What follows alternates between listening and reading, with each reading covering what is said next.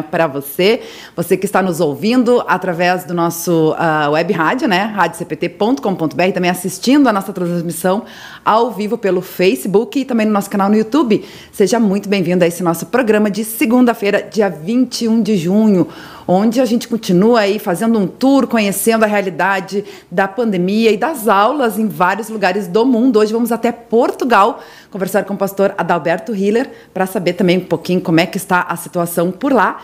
E hoje somente eu e a Elisa, que é a nossa coleguinha está dodói hoje, né? Bom dia, Elisa. Bom dia, olha aqui que eu tenho hoje, ó, um abraço bem apertado para todos que estão nos ouvindo hoje Cíntia, beijo pra ti. Tá sem voz, eu acho que ela falou demais no final de semana, é, né, gente? É verdade. Porque eu sou assim, eu falo demais, fico rouca, né? Um, uma boa segunda-feira para todos nós. Estamos aqui novamente hoje nos encontrando para conversar, para conhecer mais sobre o país, sobre o Brasil, né? E sobre o país também de Portugal hoje, como que está sendo lá.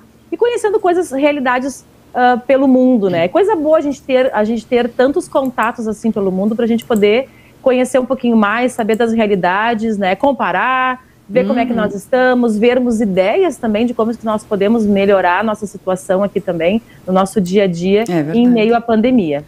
É verdade. Uh, afinal de contas, né, como a gente sempre fala, né, Elisa, todo mundo está vivendo esse momento, né, essas aflições, essas angústias, essas mudanças, esses modelos híbridos e tudo mais, né? E que bacana você trazer aí esse abraço, porque a gente fala tanto em abraço virtual hoje, né? E poder sentir um pouquinho essa proximidade. Então, bem bacana. Eu sei que a Elisa tem outras coisas também, aliás a gente quer saber da, da, nossa audiência, que também você participa aí com a gente, né? Mande seu alô, seu recado, interage aí através dos nossos canais, no Face, no YouTube e também no nosso CPT Zap, no 513332 2111. Lembrando também os nossos apoiadores culturais que ajudam a levar todos os dias a nossa programação para todos os lugares do Brasil e do mundo. A editora Concórdia, que está há 97 anos publicando a palavra que permanece. Acesse editoraconcordia.com.br e confira diversos materiais e produtos para alimento e crescimento espiritual de toda a família. Você encontra também, a gente sempre anuncia, né, o blog, o, o site criançacristã.com.br, onde você confere diversos produtos, materiais para trabalhar com as escolas bíblicas, as escolas dominicais também, né? Enfim, conteúdo bem bacana aí para o nosso público infantil. E uh, a gente está sempre trazendo né, os lançamentos, vários produtos lá no site da Editora Concorde também. E a gente hoje vai resgatar, porque a gente já falou, sobre um livro que a Elisa tem em suas mãos lá, ela pode estar mostrando aí para nós, que é o livro Um por Todos, Doze por Um, contando a história dos apóstolos, né, Elisa? Bem bacana esse livro, né? Sim, uh, ele, realmente ele foi divulgado no ano passado. Quando eu vi a divulgação, eu vi um vídeo uh, de, uh, de, marketing, né, mostrando. Gente, eu me encantei com o livro, pela beleza do livro, né? E quando foi falado, eu digo, eu preciso ver esse livro, preciso ter esse livro. É esse que eu tenho, meu livro. E eu tenho trabalhado com os meus alunos, não todo ele, né? Mas alguns eu vou indo aos poucos falando dos discípulos. Gente, é um livro muito gostoso, é um livro lindo, é um livro assim ó, de memórias realmente, né? Então, por exemplo, assim, ó, vou dar uma mostradinha para vocês. Os alunos gostam muito de ver também as crianças, né? Uhum. Uh, é com letra cursiva, gente, como se fossem as cartas dos apóstolos contando. Eu sou fulano, né? Então é um livro muito bacana. Fica como dica de presente para os filhos, para os afilhados, né? Para você ter também, por mais que ele é ah, para o público jovem, né? Ele é muito, muito lindo e muito rico de informação, né? Então ele traz os apóstolos, também traz o Paulo, né? Então uhum. ele é uhum. muito lindo. Gente, se dediquem, dá uma olhada lá. Eu sempre fui a favor da gente procurar material cristão, né, para presentear as nossas crianças, né? Porque é um legado que a gente deixa realmente. Hoje em dia a gente tem um acesso à internet. Há um tempo atrás, eu tinha que ir lá na Editora Concórdia, né, para a gente comprar ou esperar as nossas feiras que nós tínhamos, né, para então ter o material. Hoje em dia não, a gente entra no site, a gente compra lá, vê o que tem lá, chega na sua casa um material de qualidade que vai poder também uh, ensinar coisas bacanas e legais para os filhos, para os afilhados, para os sobrinhos. Fica a dica aí, então, nosso para vocês aí hoje. É da Celiane Vieira. É, né? eu ia comentar sobre né? isso. Uhum. Inclusive, eu disse, não, até a autora do livro é conhecida, é, né? É, Nossa, já, já foi também. É já foi com a apresentadora aqui da Rádio CPT é. também, bem bacana, né? Eu costumo né? dizer, Luana, para os alunos, né? Gente, quem fez esse livro aqui foi uma amiga minha. e aí eles ficam, nossa, prof, tem uma, uma, uma, amiga que é escritora. Gente, eles adoram saber que alguém tem um blog, um canal, alguma coisa assim. Ó, gosto muito disso.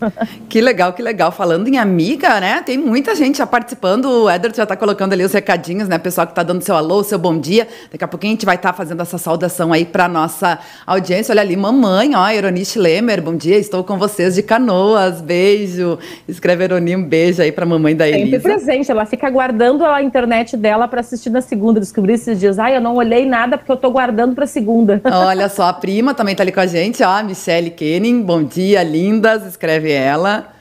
Que bacana, Neuza Schmidt também com a gente, bom dia de Pelotas. Uh, o Jorge Antônio Torres também está com a gente. Uh, bom dia, também vendo a, a Argentina. Acho que ele é da Argentina, que está acompanhando aí com a gente. A Elisa Teskfeldman também está sempre ligadinha aí com a gente, Nossa né? fiel escudeira, né? Uh, bom dia, queridas Luana, Elisa, queridos ouvintes, sempre acompanhando aí. Márcia Prite, da congregação São João de Rio Grande, também está ligadinha aí com a gente. Te agradece o carinho da nossa audiência. E também a gente falou aí do apoio cultural da Editora Concórdia, também lembrar do apoio cultural da Hora Luterana, trazendo Cristo às nações e as nações à igreja. E a gente também reforça aí, né? Vem divulgando, tem vários projetos, produtos, materiais materiais literários, você pode conferir em oraluterana.org.br. E a gente traz como destaque o aplicativo gratuito Mensagens de Esperança, que você pode baixar lá nas lojas de aplicativos do seu smartphone, onde você encontra diversas sugestões de mensagens de conforto, consolo, né? enfim, para todas as situações. Você pode estar enviando, compartilhando esse amor de Jesus também, essa mensagem aí para outras pessoas. Bem fácil, né? Baixar o aplicativo gratuitamente na loja de aplicativos. Legal, e a gente convida também a nossa audiência a continuar acompanhando a nossa programação ao vivo da Rádio CPT. Toda segunda-feira, às duas horas da tarde, nós temos o programa Homens de Fé, apresentado aí pela equipe da 3LB, da Liga de Leigos Luteranos do Brasil, da Hora Luterana e também da GELB, da Juventude Evangélica Luterana do Brasil, que hoje vão dar sequência aí ao tema da semana passada, falando sobre insatisfação. Bem bacana, eu assisti o programa, né? Vale a pena. Quem perdeu pode resgatar lá no nosso podcast. E hoje continuar acompanhando aí o nosso programa com os meninos, né? Homens de fé, falando aí sobre insatisfação. Legal, agora vamos lá então fazer essa saudação, vamos fazer essa conexão com Portugal, com o pastor Adalberto Hiller. Bom dia, pastor. Aliás, boa tarde, aí já é boa tarde, né? Bom dia, bem-vindo à Rádio CPT. Boa tarde, muito obrigado pelo convite, obrigado por essa saudação gentil. E pronto, estou cá uh, à espera de que vocês perguntem o que querem saber. Que legal, que legal. A gente fica muito feliz que você aceitou aí estar com a gente, né? Vou deixar a Elisa também fazer a saudação com o nosso convidado. Bom dia, pastora Adalberto. Uh, estávamos conversando antes, já está desde 88, né? 30 e alguma coisa aí, 30 e poucos anos aí em Portugal, já está com sotaque aí de português, né? De Portugal, que eu acho lindo esse sotaque. É verdade. Quero, a primeira pergunta que eu vou fazer: tem chimarrão aí ou o senhor não é do chimarrão? É, eu sou do chimarrão, mas já não tenho. Ah. São, é, é, muito ano, é, longe do Brasil. É, nos primeiros anos tomávamos chimarrão todo o tempo, mas depois esqueceu a erva, a erva ficava muito velha. Enfim, é, durante uns 11 anos tomei chimarrão.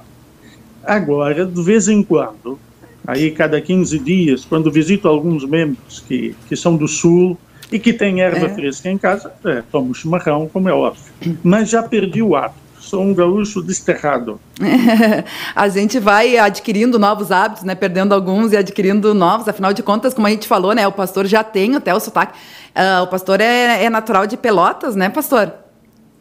Sim, nasci na cidade de Pelotas. É, mas é, há tanto tempo lá em Portugal já tem, já tem esse sotaque, né? Que bacana. E a gente, até inclusive, a gente tem esse costume aqui na Rádio CPT, né? Quando é a primeira vez do nosso convidado, até para quem não conhece quem é o pastor Adalberto Hiller, a gente pede para que você faça uma breve apresentação, né? Eu já falei aí onde é que o senhor nasceu, quando é que se formou.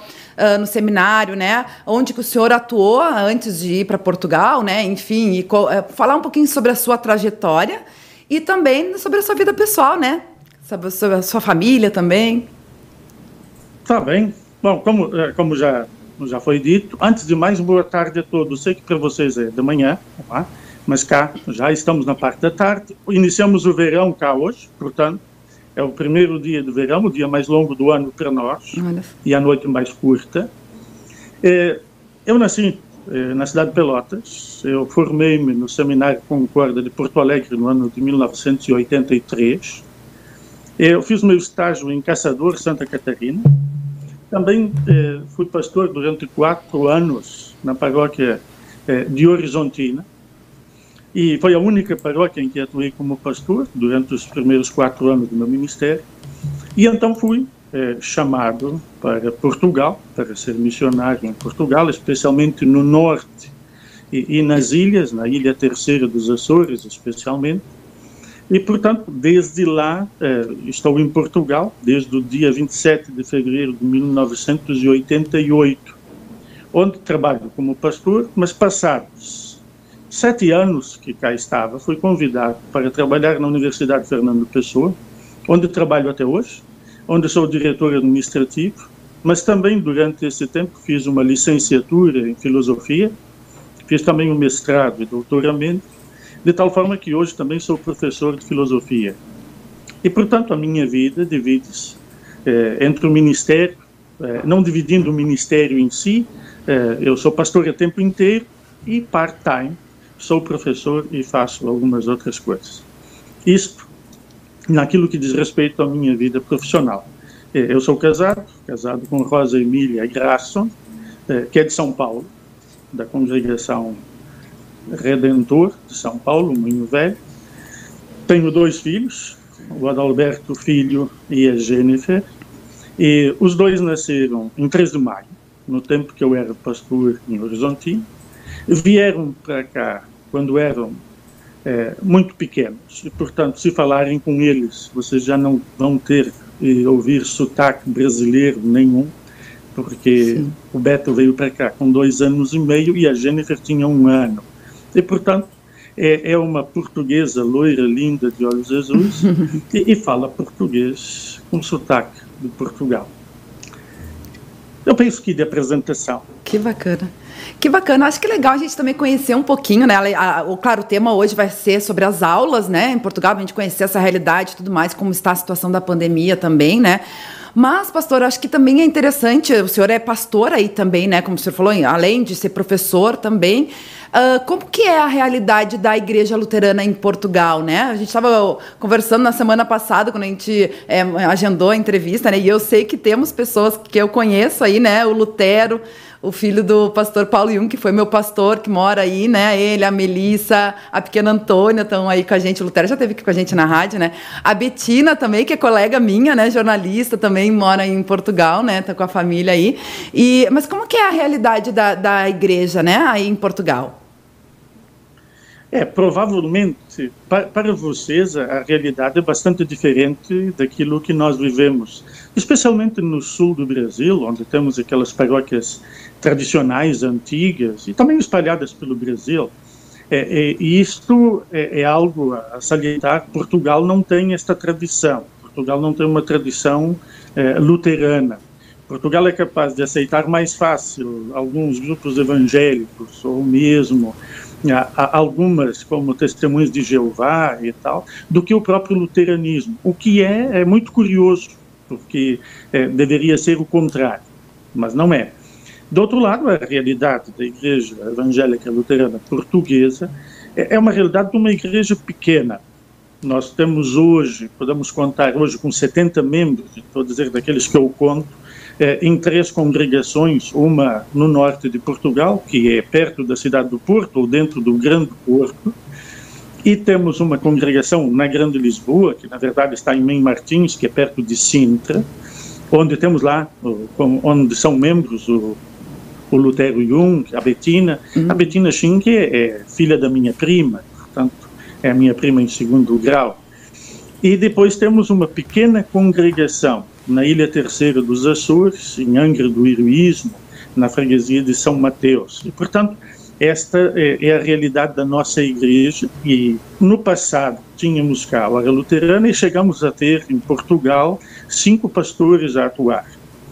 E hoje, e, e cinco pastores e tínhamos uma realidade talvez de uns 200 membros. É, depois isto houve um desmembramento, houve algumas dificuldades, os pastores brasileiros regressaram. A igreja não teria condições de sustentar um pastor e um dos motivos que, que eu sou pastor da igreja é este, eu sou eu trabalho na universidade, na Universidade Fernando Pessoa, onde eu ganho meu sustento. E a igreja, evidentemente, ajuda é? com algumas coisas, mas não tem como pagar um pastor. Atualmente, temos também um jovem que já se formou pastor em Fort Wayne, nos Estados Unidos, um jovem que eu batizei na Ilha Terceira, que foi uhum. confirmado na nossa igreja, e que poderá ser, estamos na expectativa, muito brevemente, o segundo pastor em Portugal. E apostamos bastante nisso, termos um pastor português. No entanto, eh, já não faço disso uma bandeira, porque a igreja, seja ela qual for, e, e também a nossa, não pode ter uma bandeira de nacionalidade. Os nacionalismos já, já foi o tempo. A igreja hoje não é nem para brasileiros, nem para alemães, nem, é para todos. E este universalismo começa a fazer muito mais sentido para nós, até porque de tudo aquilo que passamos. Mas a realidade da nossa igreja é esta, no entanto. É, hoje, já numa situação mais sólida, é, agradável de estar. Aprendi como pastor a amar o pequeno rebanho uhum. e o pequeno rebanho tem é, as suas marcas, conheço os membros todos por nome, sei a data de nascimento deles e, portanto, temos assim alguns contactos mais íntimos porque o rebanho é pequeno. Sim. E é claro que num rebanho pequeno tudo também fica mais forte, porque não há aqui não há como pregar por cima, é, é mesmo pessoal. Mais e, intenso, né? É, isso tem o seu lado, é, é, muito interessante isso. E hoje, quando às vezes saio de Portugal, já vou a, a países, uh, a visitas, a conferências, e, e, tive que falar já para um público maior, e sinto esta, como é diferente, porque onde tiverem 200 no culto, é muito difícil ser pessoal. Uhum. E, portanto, fica bastante impessoal, o que não, não é a nossa realidade cá. Que... Deixa eu lhe fazer uma pergunta, desculpa, Luana. Uhum. O senhor, então, é, o senhor é diretor da universidade, isso? E o senhor também Sim. atua na comunidade como pastor, então? Funciona assim. E ainda é professor da universidade, da mesma universidade. É, mas é assim, ó, vamos por a ordem do contrário. Eu, eu sou pastor antes de tudo. certo? E depois eu faço as outras coisas, até porque esta foi a condição que eu pus quando fui convidado para entrar para eh, a universidade. A condição que, que eu pus e exigi é essa: eu não deixo de ser pastor em momento algum. Uhum, e então o convite foi aceito com esta cláusula. É? E, e, a, e, a, universidade respeita as minhas ausências, por exemplo, se eu tenho que sair para um funeral ou para um atendimento de emergência, nunca, nunca me foi cobrado isto, eu tenho essa liberdade. Porque já foi combinado isso, né? Que bacana. Sim. Pastor, o senhor comentou aí, né, que sabe o nome, data de nascimento das suas ovelhas e tudo mais, eu citei aí, né, o Lutero, a Betina, mas tem mais ovelhinhas aí, ó. A Elisa Teskfeldman colocou, quero deixar um recado para o pastor Adalberto, que agora tem mais três ovelhas: meu filho Tércio, a nora Karina e a minha neta Ana Luísa. Né, né? Estão aí em Portugal também, que Sim, bacana. É Sim, é verdade. Eu tenho eh, uma congregação, dizer assim, onde a maior parte, a igreja, a maior parte dos nossos membros são brasileiros, brasileiros uhum. vindo da IEL. Né? É, essa é a maior, o maior grupo. Que legal. E depois, sim, depois o segundo grupo são os portugueses, o que é natural, uhum. porque estamos cá. Que legal. Pastor, já que eu, eu pedi né, para o senhor falar, compartilhar um pouquinho como é que é a, a igreja aí, a, a gente, claro, vai, vai, falar sobre as aulas, né, o retorno às aulas e tudo mais, mas a gente tem a escola dominical também, né, dentro, que também é um processo aí, né, de ensino para as crianças, né, da, na, na linguagem delas, e eu queria que o senhor compartilhasse também pra, com a gente como que funciona o trabalho da escola dominical, já que a gente está falando da igreja, né? Também. E se é esse o nome também aí, daqui a pouco tem outra nomenclatura. É verdade, né? porque aqui mesmo, né? funciona, né? Como que se desenvolve. Isso, isso mesmo. É. Não, nós, nós chamamos de escolinha, mas também pode ser escola dominical. Mas é assim, é, veja, a realidade europeia não é uma realidade brasileira. É, o número de crianças é reduzido. Uhum. Mas não, nós não temos o número de crianças que temos eh, no Brasil. E tivemos tempos que até uh, era tão reduzido o número que, que era difícil. Uh, muitas das vezes a, a escolinha dominical é dada para duas crianças, três. E atualmente, na nossa congregação aqui do Norte, temos aí em idade de escolinha dominical umas sete crianças. E nem todas vêm, porque também é assim, o nosso grupo é, é, bastante, vamos dizer assim, quando eu falo crianças, tem desde bebês até 10, 12 anos. Então, é, são sete, mas olha a diferença. Depois também é, vivem um pouco longe da igreja e, e, não estão sempre em todos os cultos. E, portanto, isto também é algo a ver, e às vezes é difícil a sequência. É, é, claro que hoje há meios como o WhatsApp, mesmo meios audiovisuais nos média, que nós podemos usar online. E, e, eu refiro, por exemplo, algo que na pandemia correu muito bem, que, que eu nunca tinha feito, que para mim foi uma surpresa, foi dar catequese. Catequese Olha. Eh, pelo WhatsApp. E os grupos funcionaram muito bem, porque eu, eu penso que aprendi uma coisa, eu era o único que lá não estava, porque os miúdos sabem muito bem é, trabalhar com isso. E como eles trabalham com isso estão habituados, eu penso que eles gostavam mais de me ver no WhatsApp do que ao vivo. Mas uhum. também deve ser da minha idade, portanto, eles preferiam ver-me no WhatsApp. E, e corre bem, e agora aprendemos um caminho. É. O caminho do WhatsApp para dar, porque dá uma proximidade, eh, facilita o horário, facilita a questão da deslocação, que, que é um problema, é um dos problemas. Essa pandemia fez a gente assim reinventar em diversas frentes, né? A gente sempre comenta aí a própria rádio CPT e tudo mais. E eu queria uh, e você comentou aí do WhatsApp, pastor. Uh, e assim como, né, a gente uh, produz materiais, faz cultos virtuais aqui no Brasil também, né, onde não pode ter ou tá limitado ou não pode ter culto presencial, né? Inclusive escola dominical, escola bíblica, né? Quanta a gente comentou aí sobre o criança cristã que tem tanto material lá, a gente sabe de várias congregações que realizam também também. Enfim, como que vocês uh, também né, tiveram que se adaptar a, a essa, essa realidade da pandemia uh, nesse, aí no, em Portugal, né? Tanto na igreja quanto na, na escola dominical? Bom, é, sabe que nós, nós tivemos um tempo completamente é, é, onde era proibido o momento presencial e os cultos e toda a programação da igreja era feita online e portanto tivemos esse, esse atendimento para toda a igreja em todas as coisas online. E isto, na primeira fase, foram três meses. Foi é, de início de abril até final de junho. E depois começou a abrir, mas uh, eu não sei como é que foi a realidade aí, mas veja, aqui começou a abrir uh, faseadamente.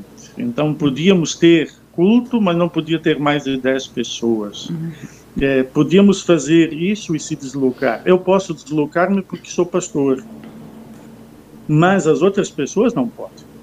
E então tivemos que inventar, tivemos que inventar, desculpem lá, tem uma é, tivemos que inventar algumas coisas para chegar lá, tá é, porque também era, era reduzido.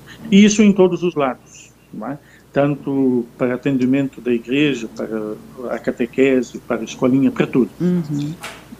E aí, eu acho que a gente pode entrar né, no assunto das aulas, né, Elisa? Para a gente conhecer Exatamente. também como é, que, como é que funcionou isso, né? Como o senhor falou, logo no início, fechou três meses, né, em, e, uh, em faseado, né, no atendimento da, da, igreja e tudo mais. Mas e, e o, uh, o ensino, né? Como funcionou uh, nesse período de, de, pandemia aí em Portugal em geral, né? E aí, de repente, falar também sobre a diferença entre escola pública e escola privada, enfim.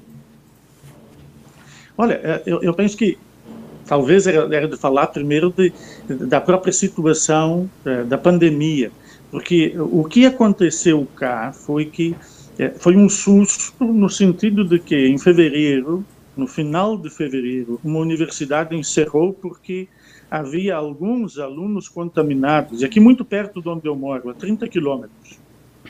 E eu, inclusive, disse na igreja que eu estava preocupado de que eh, avisei o próximo culto e disse, ó, não sei se vou voltar cá tão rapidamente. E só voltei lá três meses depois. porque inclusive nós fomos todos para casa, é, o governo pagou os salários e as pessoas foram para casa. Encerraram as escolas, encerraram universidades, encerraram fábricas, é, só ficou a funcionar aquilo que é de extrema necessidade, aquilo que não podia parar. E, portanto, vivemos uma situação, é, vamos dizer assim, é, difícil nesse sentido e foi um susto. Claro que isso envolveu é, a família toda, porque os filhos também foram para casa, porque as escolas encerraram. E nesta primeira fase, é, não, não estávamos preparados para aulas online, porque isso não se faz da noite para o dia.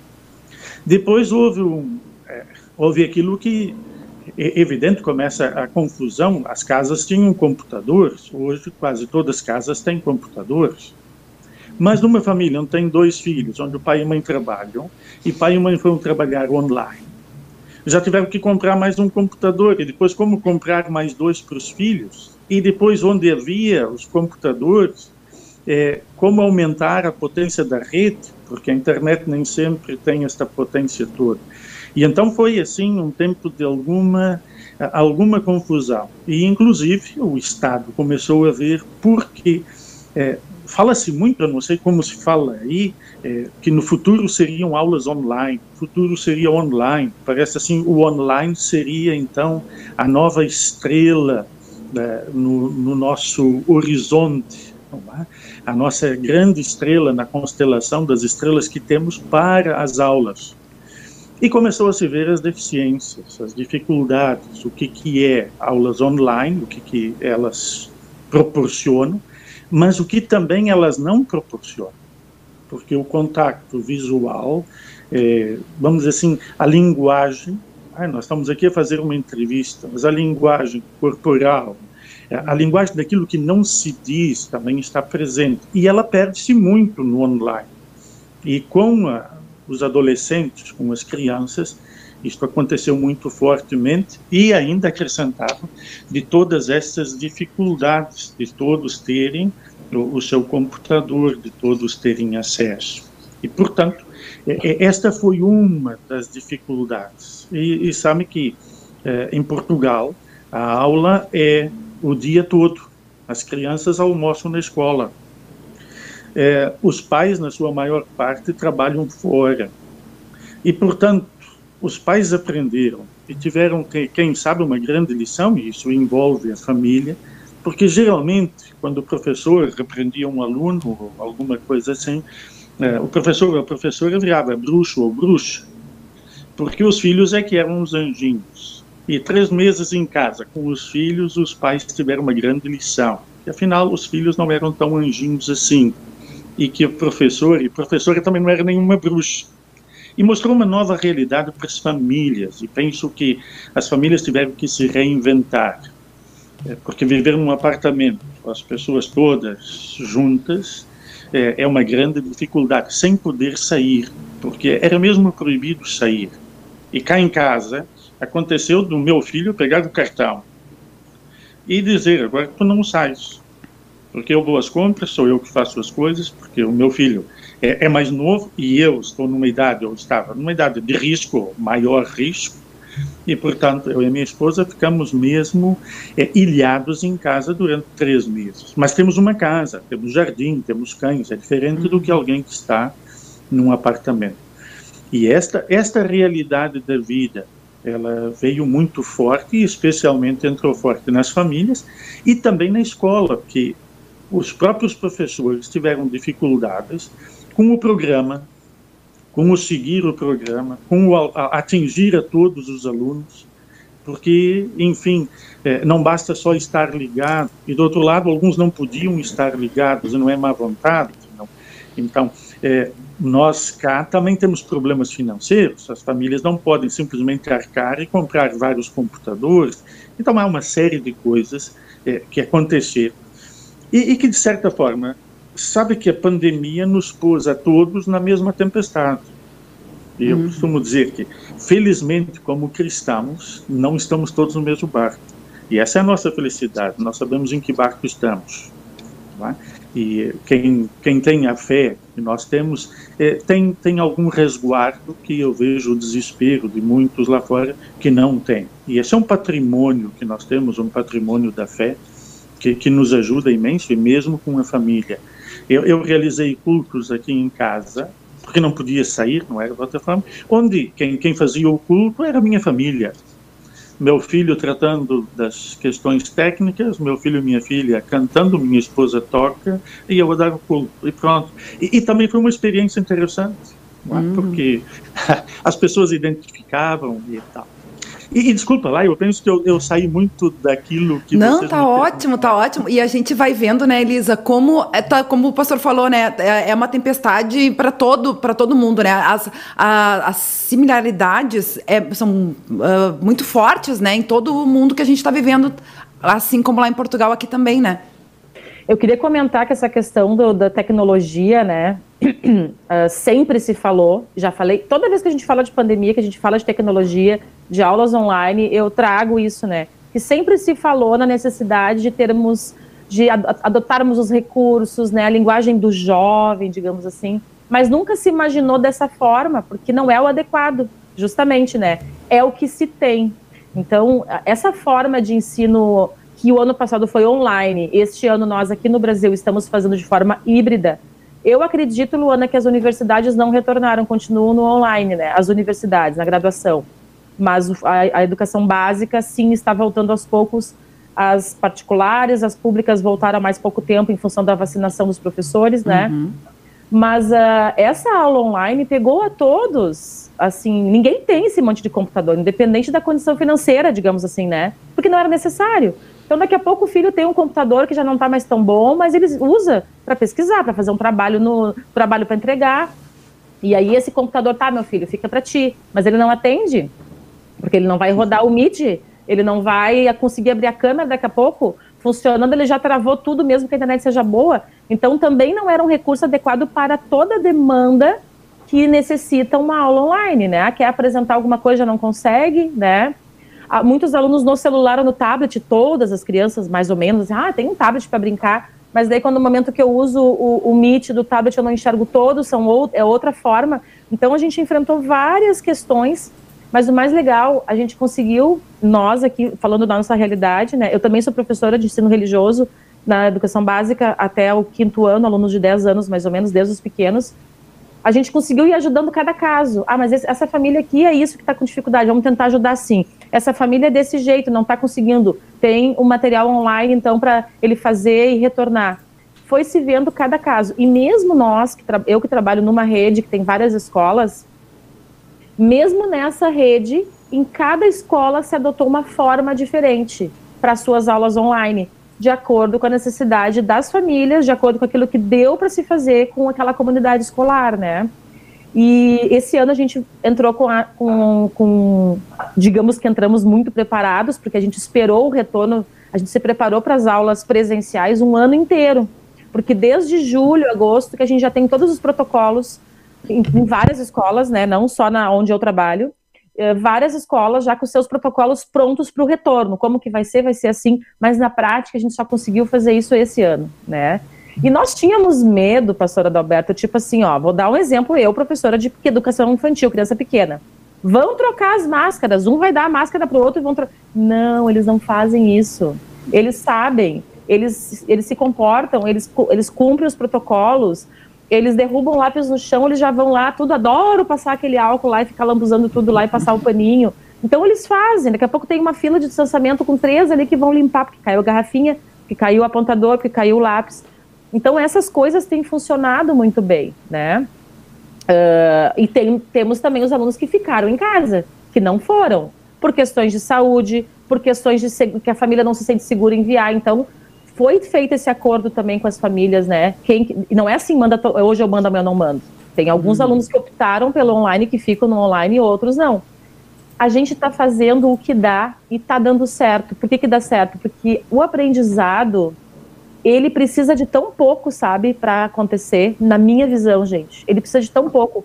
A gente, claro que um aprendizado uh, aquele mega, né? a, a, gente, a gente usa outros recursos, usa vários, né? Mas o aprendizado em si precisa de um professor que quer ensinar e um aluno que quer aprender. Esse professor também aprende o tempo inteiro, este aluno aprende e também ensina. No momento que a gente tem isso, a gente consegue fazer com que a coisa aconteça, não daquele jeito que nós gostaríamos, que a gente idealizou como o correto, como o certo, né? Que estamos hoje em dia vendo que daqui a pouco não é bem assim, a gente pode ter outras, como é que vou dizer, outras formas de ensinar, como a gente está vendo, né? E que vão ficar, né? O ensino híbrido veio para ficar, para a gente continuar usando esses recursos da melhor forma possível. Né? A gente aprende com os alunos. Alunos de segundo ano, eles nos ensinam quando a gente não consegue ah, projetar o negócio uh, ou não consegue botar o som. Vem um aluno de terceiro ano que tem oito anos. Eles vêm e eles, ah, prof, eu sei fazer, peraí, posso, prof? Aí eles passam o álcool na mão, passam ali, limpam as mãozinhas e, e vem aqui, mexe em duas, três coisas e eu fico olhando. Porque ele sabe mais do que eu em algumas questões, né? Então, eu queria complementar só nessa questão, né, de que a gente realmente vê semelhanças, né, uhum. nessas dificuldades, mesmo que a condição financeira das famílias seja um pouco melhor, ninguém estava preparado para tudo isso, né? Ninguém estava preparado. Mas nós também, desculpa lá, não sei se posso, nós somos uma geração privilegiada. Primeiro que nunca tivemos nada, é, é a primeira vez na nossa história de vida desde o pós-guerra da Segunda Guerra Mundial, que algo mundial nos afeta. É a primeira vez que isto acontece. E somos privilegiados porque isto aconteceu num tempo em que nós temos esses meios. Porque se não tivéssemos esses meios, tínhamos ficado completamente isolados, tínhamos ficado distantes uns dos outros. Então, podemos aproveitar. Do outro lado, é, penso que isto também nos ensinou que os meios que nós temos, é, todos esses meios tecnológicos são auxiliares, eles não podem ser substitutos. Uhum. O aluno precisa conhecer a voz. Sabe, eu, eu, tenho um professor que dizia assim: o aluno precisa ouvir a voz do seu professor. E isto é importante. E, e depois, quanto ao ensino, sabe que eu nunca pensei, eu não imaginei antes que eu um dia seria professor. Se alguém me dissesse, eu não acreditaria porque não estava nos meus planos. E, e, eu costumo dizer hoje, digo isso aos meus alunos, especialmente na aula de apresentação, quando digo quem sou, eu já os previno que eu sou um, eu sou professor por puro egoísmo, porque eu gosto de aprender. E um professor tem que aprender. Eu não sei se a gente ensina, isto é secundário, ensinar é secundário, aprender é muito melhor. E é claro que quando aprendemos, e quando o aluno nos mostra que sabe uma coisa melhor que o professor, cria aqui uma cumplicidade para ele também aceitar aquilo que eu sei melhor que ele. E então nós fazemos uma troca e isso funciona bem. Acho que isto, com os meios que nós temos, é, funcionou bem. Meus alunos, eu também dei aulas online e às vezes padecia de algumas dificuldades. Os meus alunos, à distância, ajudavam-me e, e diziam o que eu tinha para fazer e, e a coisa acontecia. E, portanto, este foi, foi assim algo é, que para mim foi, foi novo, é? Tanto é que estou a dar esta entrevista, sabe que eu tenho muita dificuldade a não conversar com pessoas. Eu costumo dizer que eu sou analfabeto, porque eu não sei escrever. Uma folha em branco deixa-me em pânico. Mas quando eu olho para a cara das pessoas, é, é uma página em que eu sei dizer algumas coisas. Uhum. E é muito mais fácil do que escrever com papel em branco. Que lindo, pastor. Eu, eu compartilho da mesma ideia. Eu gosto bastante de falar, viu? mais do que escrever. Sim, sim. Não, eu aprendi a escrever, mas, mas é uma coisa que faço com, com uma luta tremenda comigo. É? O, o papel é intimidatório, o papel nos intimida, nos, enfim. É, colocar algo lá e depois, sabe, eu, e eu não, não falo uh, naquele sentido de dizer, ah, é fácil falar porque as palavras levam-nas o vento. Eu, eu, não digo isto, eu jamais diria isto. Se eu achasse que as palavras levam-nas o vento, eu simplesmente não falaria. Porque seria, então, uma, seria uma contradição falar se eu achasse isso. É? Mas o, o, escrever dá um compromisso. Embora, sabe, que o Sócrates, o o filósofo Sócrates nunca escreveu nada porque dizia que a palavra escrita nada valia. Podia ser apagada, podia ser rasgada, mas aquela palavra que foi dita não podia ser recolhida. E isso mostra também a responsabilidade que é dizer algo. E, portanto, quando somos chamados a dizer algo, é, eu acho mais fácil dizê-lo do que escrever. Mas não penso que, ah, vamos dizer assim, fique mais fácil no sentido de que aquilo que é dito é dito qualquer coisa. Mas, enfim, é, é, sou eu aqui nas minhas filosofias e. Mas, mas é bem interessante isso, né, pastor? E aí a gente pensa também, né, que Deus nos dá os dons e que bom que todos são diferentes, né? E a gente vai aí se somando. E, e, essa questão do, do, aprendizado que vocês estavam falando também, né? A gente está sempre aprendendo, né? Acho que para a vida inteira, né? E, e, o senhor trouxe a questão da, da uh, sociedade que a gente vive hoje, né? Que como Deus faz as coisas tão perfeitas, né? Se fosse essa pandemia acontecer no momento que a gente não fosse a era digital, por exemplo, como que a gente ia né, se, uh, interagir, né? E, e, continuar vivendo em sociedade, mesmo que de uma forma diferente, né? Uma, uma forma uh, remota. É, a comunicação também, né? Antigamente, você, como professores, podem trazer isso melhor, né? É, antigamente as crianças iam lá e ouviam o professor, o professor passava, a comunicação é, passiva, né, que, que, a gente fala. E hoje não, hoje todo mundo tem voz, as próprias redes sociais deram isso, né, voz para as pessoas, para poderem também, né, compartilhar, testemunhar, enfim, e, e, ter essa troca, essa troca de experiência, né, que é o que a gente está fazendo hoje aqui na rádio também, né. Verdade, verdade. Eu queria comentar uma coisa. Eu fiquei assim refletindo a questão da escola dominical ou escola bíblica ou escolinha, né?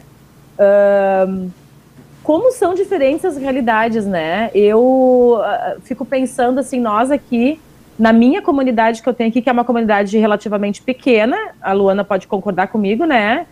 Em termos de número e de tempo de, de existência também. E nós, antes da pandemia, antes de começarmos a pandemia, nós tínhamos 50 crianças. Ui. Uh, ah, 50 crianças. Eu fiquei de queixo caído, porque, claro que nem sempre iam 50. A média nos domingos, nossos cultos, eram 30 crianças, a média. As 50 todas juntas nós nunca tivemos, né? Acredito que nunca tivemos. Mas 30 era tranquilo, principalmente início do ano, março, todo mundo louco para ir, porque tinha passado as férias fora, longe, né? Então, a, a, realidade nossa em termos de escola dominical aqui, e a gente perguntou isso justamente, né? Porque a gente vive um dilema muito grande. A gente volta ou não volta? Nós tivemos, nós retornamos os cultos presenciais na nossa congregação e em várias outras quando foi permitido, né? Um, e tem também eh, número de acordo com a, o espaço, de acordo com o tamanho, é tantas pessoas que podem ir. Então a gente teve momentos que podiam 15 pessoas, né? A gente aqui optou, o nosso espaço ali, quando podia só 15 pessoas, a gente optou, a gente esperou mais duas semanas, né? Pra gente começar quando já podia 30 pessoas, né? E aí nós tivemos que fazer dois cultos em momentos diferentes, a gente tem no sábado e no domingo, para poder contemplar, então, essas famílias, né? Agora a gente já pode 40 pessoas, mas a gente não está conseguindo achar uma forma de trazer essas crianças, né? Porque uh, vão vir poucos, porque se são 40 pessoas que podem, vão vir cinco, seis crianças, não vão poderão vir todo então, mas tem uma necessidade muito grande deles estarem em conjunto, de terem um momento ali. Estamos estudando isso também de como fazer, né? Porque assim como eu sou professora de escola e eu vejo como que está acontecendo e eu, eu sei lidar, eu sei que as crianças vão cuidar, eu sei como lidar. na nossa comunidade ali, as professoras são voluntárias, elas não são professoras de escola que nem eu, que tive todo esse estudo dos protocolos de como lidar com criança. Então, eu vou ter esse, esse eu vou ter essa, essa, esse olhar, que eu sei que é possível, mas as outras também dá uma segurança, é muita responsabilidade pegar todas aquelas crianças e descer para um espaço e, e dar conta deles não estarem perto um do outro, né? Em época que nós aqui nós estamos na vacina recém começou acho que 50, a 50 uh, idade de 50 anos, mais de 50 anos agora, né? Então a gente está ainda engatinhando na vacinação. Esse último mês deu um boom aí na vacinação, uhum. mas muita gente sem vacina. E tem muita gente que não quer retornar à, presencialidade, só sai para aquilo que precisa, em função que não tem a vacina ainda para todos, né? E aí, assim, a gente vê essa realidade de poucas crianças, né? Quase nenhuma. Sete, oito de idades diferentes, né? A gente aqui na nossa realidade, muitas vezes a gente se debate porque, por exemplo, a gente está um ano e meio fazendo aulas online, mas a aula online não é que nem a gente está conversando agora, pastor. A aula online que nós fazemos na nossa comunidade, até quem quiser dizer como é que está sendo na sua comunidade aí, se já voltaram as crianças no presencial, já estão se reunindo novamente, se continua no online, pode colocar uns recadinhos aí para a gente ler depois e, e ver como é que está acontecendo aí pelo Brasil afora as escolinhas bíblicas ou escola dominical, né? Mas nós aqui, as crianças já não têm mais paciência de sentar e ver um vídeo. As profs preparam o material, principalmente os maiores, né? Então elas preparam a historinha, gravam, mas por quê? Porque ou a gente grava com uma linguagem para criança de 4, 5 anos, ou a gente vai gravar com uma linguagem, um estudo voltado para 9, 10 anos. O meio termo fica complicado. Alguém vai deixar de ser atendido na sua linguagem, digamos assim, né? Mas a gente continua fazendo? Por quê? É. Porque se 10 crianças assistiram, são 10 crianças que assistiram aquele vídeo. A gente não tem que pensar que nós temos 30, 40 crianças, mas só 10 viram no domingo o horário que é mandado. Se foram 5 que assistiram, foram 5 que assistiram. Então, essa, essa leitura que, que eu faço, né? Não importa se vão ser todas as crianças que vão assistir, mas se algumas estão assistindo, a gente está atingindo, a gente está fazendo o nosso trabalho de levar um estudo, de levar uma historinha, de levar uma música, alguma coisa para aquela família, porque acaba a família assistindo em conjunto, né? E não só a criança. Então, eu só queria fazer esse comentário que eu fiquei reflexiva essa questão de que nós temos aqui, né? Uma quantidade X e a gente vê tantos desafios, a comunidade inteira fica em volta, em, em, em voga dessas crianças, de como atender essas crianças, né? E aí a gente vê uma realidade do Portu de Portugal aí, é. de poucas crianças, porque tem poucos, as pessoas têm poucas crianças também, né? Eu acho que também a, a, a, as famílias não têm tantos filhos assim. Eu acredito que também seja isso, né? Também acontece isto que sabe que a Europa está a envelhecer e não está a repor. E Portugal sofre também é, deste mal. É?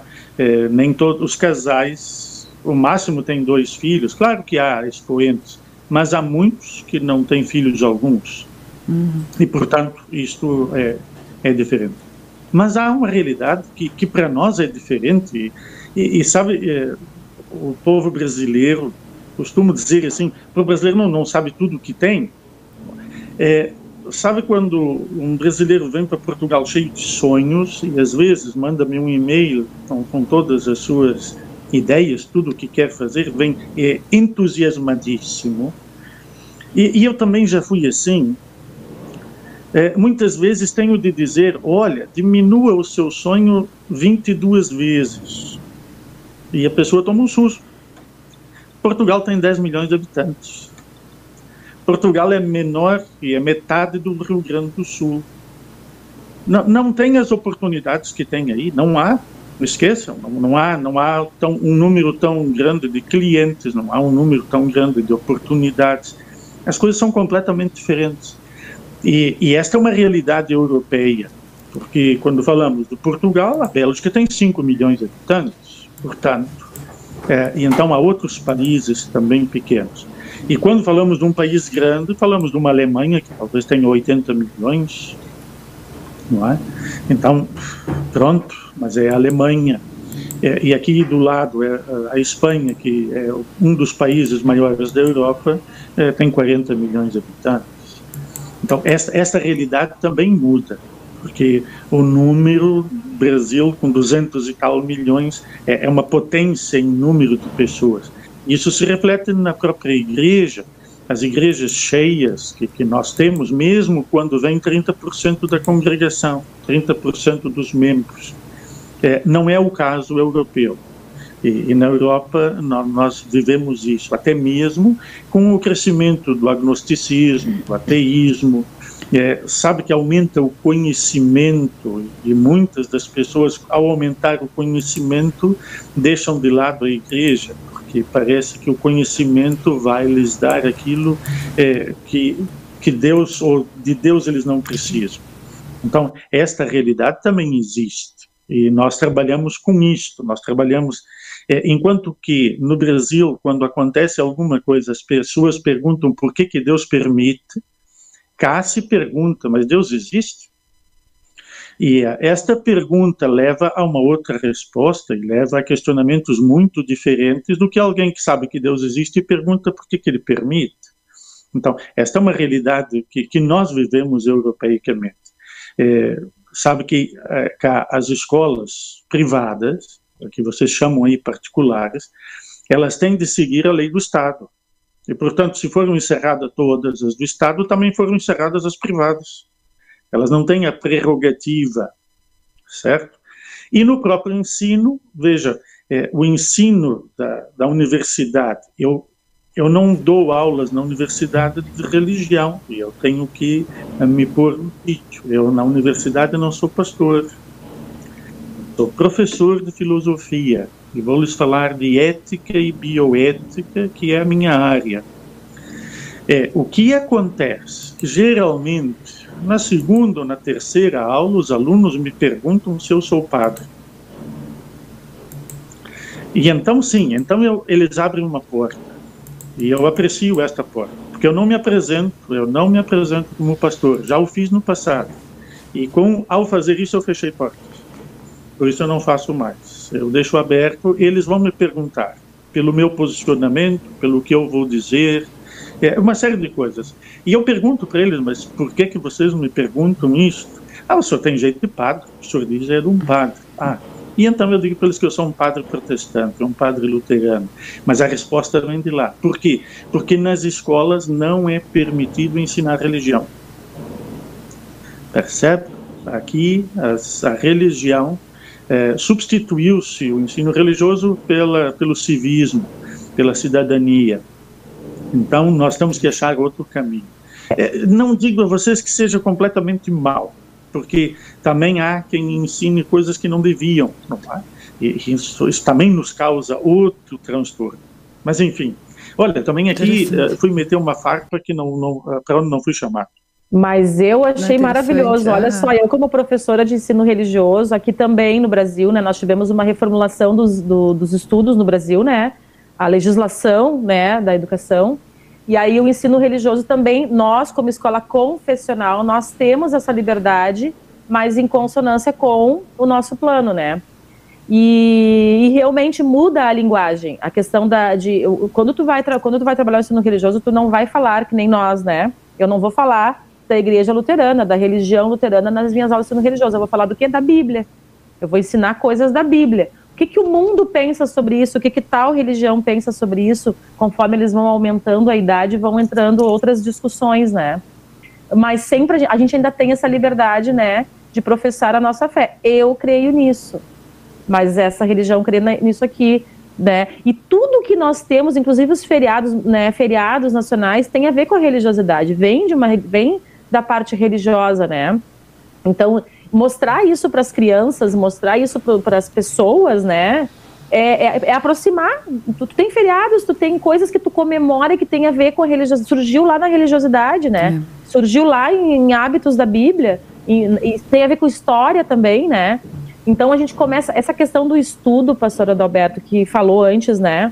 Sim, a gente está sempre estudando. Eu digo, eu sou professora desde os meus 18 anos, né? Tô com 43 faz quatro anos que eu sou professora de ensino religioso. Sempre estive dentro da igreja, participando, juventude, retiro, ah, e aqui e ali, na música envolvida.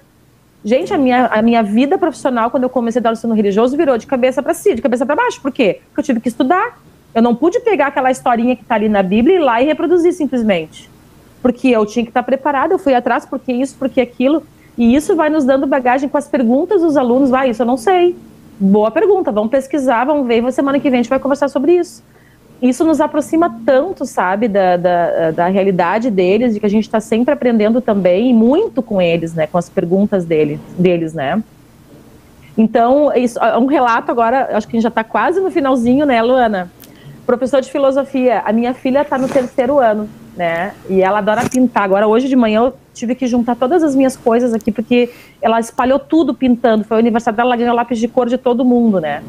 E ela falou esses dias, ai, prof, ai, mãe, é muito injusto isso, mãe. A disciplina que eu mais gosto, que é filosofia e artes, as duas, só tem um período por semana. Fala sério, né, mãe? Tinha que ser mais, isso não é justo. Eu achei muito legal, né? Porque ela é, ela pergunta, ela questiona e ela descobriu a filosofia esse ano sempre teve no livro didático a disciplina de filosofia, mas esse ano que ela descobriu como nome filosofia, né? E ela está encantada com o conteúdo de filosofia. E eu acho isso tão bacana, né? Porque era tão distante da nossa realidade enquanto crianças, né? Não tinha filosofia. Mesmo que nós filosofávamos, né? Mas não era dado esse nome, filosofia, talvez, né? E só esse testemunho aí, como professor de filosofia, ó, nós temos crianças aqui que gostam de filosofia e muito. mas, mas que bom, eu espero que continuem, porque a, a filosofia é apaixonante. E especialmente porque a filosofia tem, tem suas virtudes, e, e a grande virtude da filosofia é que a filosofia não está muito preocupada com a resposta. A filosofia está preocupada com a pergunta, porque a pergunta abre portas ao futuro, uhum. abre portas ao inaudito, abre portas à descoberta. É, quando damos a resposta, fechamos, e por isso a, a resposta é do passado e a pergunta é coisa do futuro. E, e, eu acho isso interessante até porque há pessoas que pensam que a filosofia é, é, algo atrasado, a filosofia até não é preciso. E até mesmo no seio eclesiástico. Porque, sabe, a questão é que a filosofia não fala de Deus.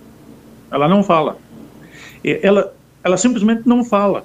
E se nós perguntarmos a um filósofo, mas, é, bom, e, e aqui? Aqui acabou.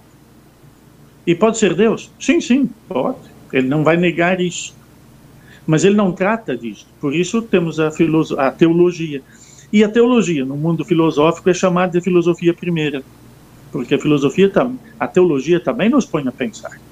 Eu, quando preparo um sermão, também penso. Eu, quando vou a um uhum. culto, também penso, reflito. E, portanto, a reflexão é isso. E, e, e perguntar, até mesmo no final deste domingo, que foi o, a, a Jesus acalma a tempestade, a grande questão para mim, é aquela pergunta: mas quem é este? Hum. E é bom que as pessoas saiam do culto sem, sem que o pastor tenha dado a resposta cabal.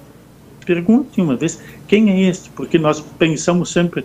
Eu sei quem é Deus, eu sei quem é Cristo, eu, eu cresci nisso, eu tenho o catecismo, eu tenho fé. Mas ver a ação de Deus efetivamente na vida, e fazer algo como Cristo fez, de acalmar o vento e a tempestade, evidentemente que se os discípulos tinham medo antes, agora eles têm um outro temor de admiração, eles estão apavorados, mas que homem é esse? Quem é esse que nos acompanha? E, e é bom que na igreja também se faça essa pergunta. Uhum. É? Quem é este? E acompanha-nos, é? porque eu vou sempre ter coisas a aprender exatamente quem é este que anda aí. Quem é este Deus no qual eu creio? Quem é? E, vou, e esta pergunta tem que ser feita, porque mantém tudo ativo. É é, sabe, eu, o Donaldo Schiller foi meu, meu professor no seminário. E o Donaldo Schiller dizia que nós vivemos o oitavo dia da criação. O uhum. inaudito. Estamos nesse tempo. Esse é um inaudito, nunca foi vivido. É para viver, é descoberto. Pronto, mas olha, que é como já eu, eu esbarro aqui e, e, de repente desvio do assunto. Desculpem lá. Não, mas muito, muito bom, muito, muito bom, pastor. Uh, tem alguns. A Elisa tinha desafiado o pessoal a compartilhar aí, né? Também no, na nossa interatividade. Tem dois comentários aqui uh, para a gente ir encerrando a nossa programação, né?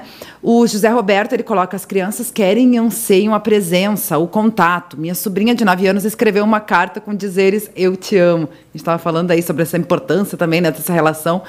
Uh, eu me lembro que um, recentemente, numa revista CPT Kids, a, a Cíntia comentou né, sobre os jovens, né? Os jovens vivem em tribos, precisam né, viver em, em, em comunhão com as pessoas, com contato né, com, com as pessoas, enfim.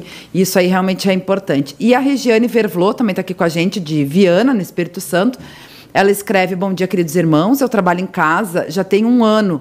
A empresa que trabalha é um ponto turístico e está fechado ainda mais uh, ainda mas estamos trabalhando de casa e meu filho me ajuda muito em relação aos trabalhos que precisa aprender, fazer toda a montagem no computador e eu também tenho muita dificuldade, mas agradeço a Deus por estar conseguindo realizar as minhas tarefas, mas no começo foi bem difícil essa questão, né, dessa troca e a gente está aprendendo também, né, com os mais jovens porque tem esse conhecimento, essa habilidade, né, na, na com, com as tecnologias, que bacana. E aqui também um recado para o pastor da Milena Rigger, que está aqui com a gente. Um abraço, pastor, escreve ela. A Milena, um grande abraço para a Milena também, um beijo grande. Hum? Que, que bacana. Carlos Plummer também está com a gente, lá do Rio de Janeiro, está sempre ligadinho, né? E os outros recadinhos o Éder já colocou ali para nós. A gente agradece muito carinho da nossa audiência. Ao pastor, né, Adalberto, por estar tá aí com a gente, compartilhando, né? Vários conhecimentos, né, Elisa? Na verdade, a gente trouxe um assunto bem bacana aí para compartilhar com a nossa querida audiência. A gente agradece muito, pastor. E a gente deixa o microfone aberto para suas palavras finais, pastor. Bom, André, quem agradece sou eu. Agradeço a vossa a amabilidade em ter me convidado. É? É, é, bom falar convosco e também com todos aqueles que hum, estão a nos ouvir. E, sabe, depois de tanto, já uma hora a falar, eu não sei se há ainda muito a dizer, a não ser uma saudação a todos e, e, e que Deus nos guarde. E eu não sei quando é que essa pandemia acaba, porque quando ela começou, disseram-me que eu estava pessimista, eu falei que ela duraria três meses. Hum. E, portanto, eu não fui nada pessimista, agora vejo. Eu não sei quanto tempo leva. É, lembrar é isto, a, a tempestade é nossa, nós estamos no meio dela. Mas, eh, sabe, há muitos barcos lá e há gente que diz que estamos todos no mesmo barco. Não é verdade. Aquele barco em que os discípulos estavam com Cristo era único. E que bom nós estarmos nesse único barco. No nosso barco está Deus, nosso barco está Cristo. E, portanto, ele pode ir até ao fundo. Tá? Porque as coisas acontecem em nós. Nós um dia também vamos morrer, é verdade. Mas em Cristo nós vamos viver. E essa, essa tranquilidade, esta certeza, isto, nós, isto é um tesouro. E é bom lembrar que hum, no Brasil há muito há muito mais pessoas com, que creem com muito mais facilidade.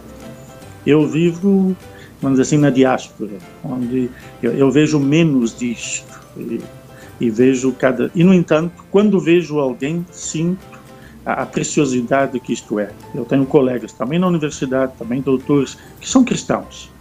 E isto deixa-me, vamos dizer assim, tranquilo. Não somos muitos, não somos todos, mas estamos com aquele que é o Deus de todos e que pode tudo e mais do que nós pensamos.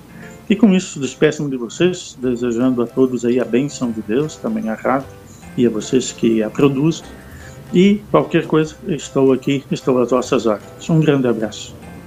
Amém, pastor. A gente que agradece, o pessoal tá agradecendo ele também pela, pelos nossos comentários, né? Michelle Kering, que também colocou parabéns pela, pela entrevista, grande homem aí. Então a gente agradece mais uma vez. Vou deixar a Elisa também fazer aí a, a saudação com, com o pastor, né? A despedida com o pastor. Eu estou emocionada. Essa é a expressão que eu tenho para lhe dizer, pastor Adalberto, com tanta coisa rica, com tanto tantos ensinamentos. Eu sei que o senhor fala que aprende, mas quanta coisa linda que eu ouvi, que eu pude refletir para esse começo de semana nosso, né? E aí, assim, ó, eu, eu fiz algumas anotações aqui, fui rabiscando coisas para minha vida, de verdade, né? Uh, mas eu fico um recado assim para todos, né, que a gente não queira a aproximação de Deus apenas no momento da angústia, mas em todos os momentos, principalmente nos momentos de gratidão. E, e outra dica que fica, que vai ficar para mim, que a gente não pode de podar, né, os desejos das crianças de fazer perguntas sem resposta. Porque eles nos fazem perguntas sem respostas. E que a gente não corte esse desejo deles e esse instinto das crianças de fazerem perguntas que muitas vezes não têm respostas, né? E que a gente continue incentivando essas crianças a continuar perguntando, mesmo que nós não tivemos respostas. E de repente é bom não termos respostas, né? Gostei dessa, dessa dica aí, pastora Adalberto. Muito obrigada por este momento tão lindo e tão rico que a gente teve contigo nessa uma horinha, né, que passou voando aqui no nosso programa CPT. Obrigado, eu. Legal, que legal. Uh, e a nossa querida audiência também, a gente agradece o carinho, né? O pessoal que vai participando. Lembrando que o programa é gravado, fica aqui disponível também no nosso canal no YouTube, no Facebook, para que você possa ouvir depois, assistir e compartilhar com mais pessoas. Também fica o convite para que você acompanhe a nossa programação aqui da Rádio CPT ainda do dia, né? Segunda-feira, duas horas da tarde, nós temos o programa Homens de Fé, que continua aí dando sequência ao tema da semana passada, falando sobre insatisfação. E eu volto amanhã com mais um Revista CPT. Eu, pastor Evandro Bint, eu espero todos vocês. Até lá. Um abençoado início de semana a todos. Obrigado.